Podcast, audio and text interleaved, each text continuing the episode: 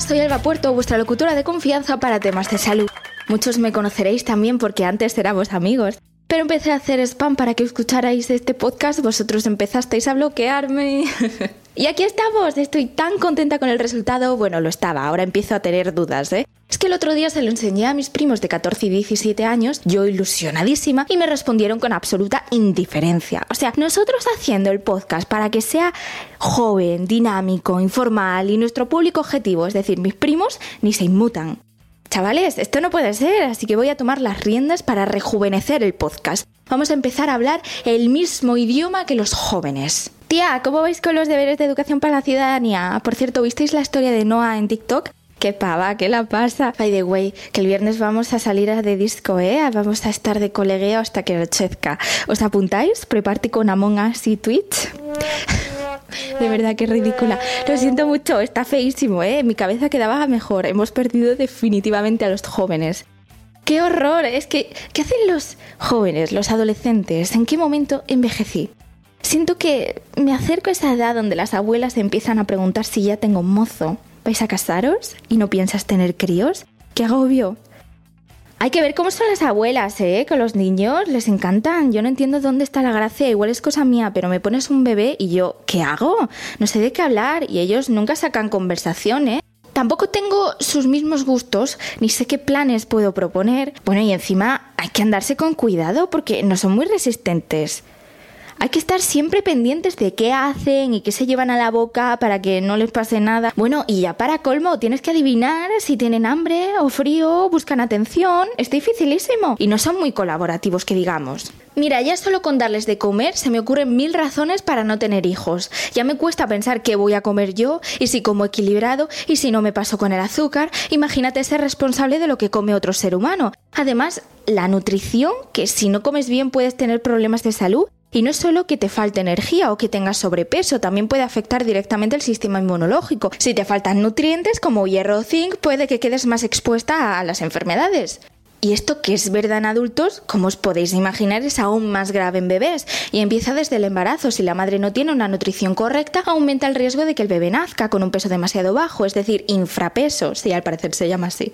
El infrapeso puede causar problemas de salud. Según diferentes estudios, un menor peso al nacer se relaciona con un mayor riesgo de sufrir enfermedades. Esto está relacionado con el debilitamiento de su sistema inmunológico y también problemas con la función pulmonar. Pero el problema del infrapeso es más frecuente de lo que parece. En ocasiones es cuestión de mala suerte, por así decirlo como es el caso de algunos bebés prematuros, pero en otros casos es por causantes externos. Si miramos los datos, el número de bebés que nacen con bajo peso no es uniforme en todas partes del mundo, ni mucho menos. En realidad, según datos de 2015, alrededor de dos de cada tres casos se concentran en África subsahariana y el sudeste asiático. Ese año hubo 20 millones de casos de infrapeso a nivel mundial. De esos, 14 millones fueron en estas regiones. África subsahariana y sudeste asiático. Igual hasta os acordáis que hablamos de estas zonas hace un par de semanas cuando hablábamos de la neumonía. Si os acordáis, buena memoria, estáis bien de potasio. Bueno, mejor haceos un análisis de sangre que yo no soy médico. Pero qué coincidencia, ¿no? En estas zonas la neumonía infantil es más grave y también sufren más casos de bebés nacidos con poco peso. Bueno, como ya os imaginaréis, pues no es coincidencia. Investigaciones en Brasil, India y Filipinas parecen demostrar que a mayor peso del bebé al nacer, menor la mortalidad de la neumonía.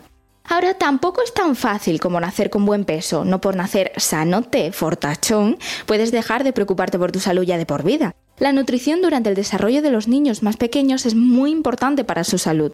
La mitad de las muertes por neumonía infantil están relacionadas con una mala nutrición.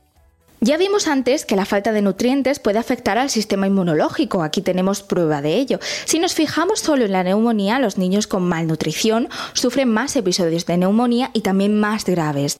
En los peores casos, con malnutrición severa, la mortalidad de la neumonía puede incrementarse hasta 15 veces. Y ya para acabar, otra cosa que parece estar relacionada con una mejor salud es la lactancia materna. Los niños que reciben lactancia materna tienen un 47% menos de probabilidades de padecer neumonía que aquellos que no la reciben. También tienen un 74% menos de riesgo de ser hospitalizados por neumonía, ¿Por qué estas diferencias? Parece ser que la leche materna mejora el sistema inmunitario del bebé, haciéndolo menos vulnerable a diversas enfermedades.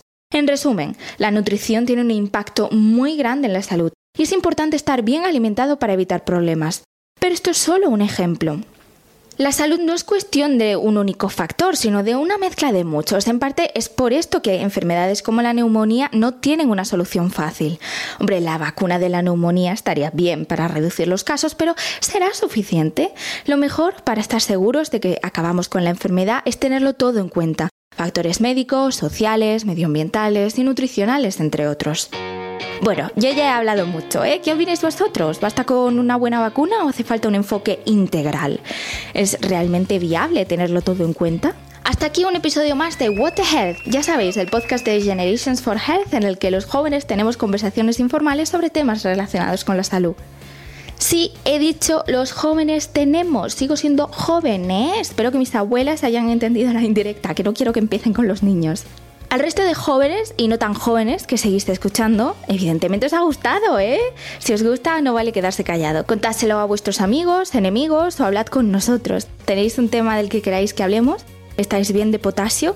¿Nos explicáis cómo usar Twitch? Escribidnos un correo a generationsforhealth.com o habladnos por cualquiera de nuestras redes sociales. Podéis mandarnos ideas, reflexiones, comentarios, lo que se os ocurra y si además nos lo mandáis en audio podéis salir al final del próximo episodio. Bueno, ahora sí que me voy, que hay que pensar temas para la próxima temporada. Hasta la semana que viene, cuidaros mucho y abrigaos, ¿eh? Que hace frío.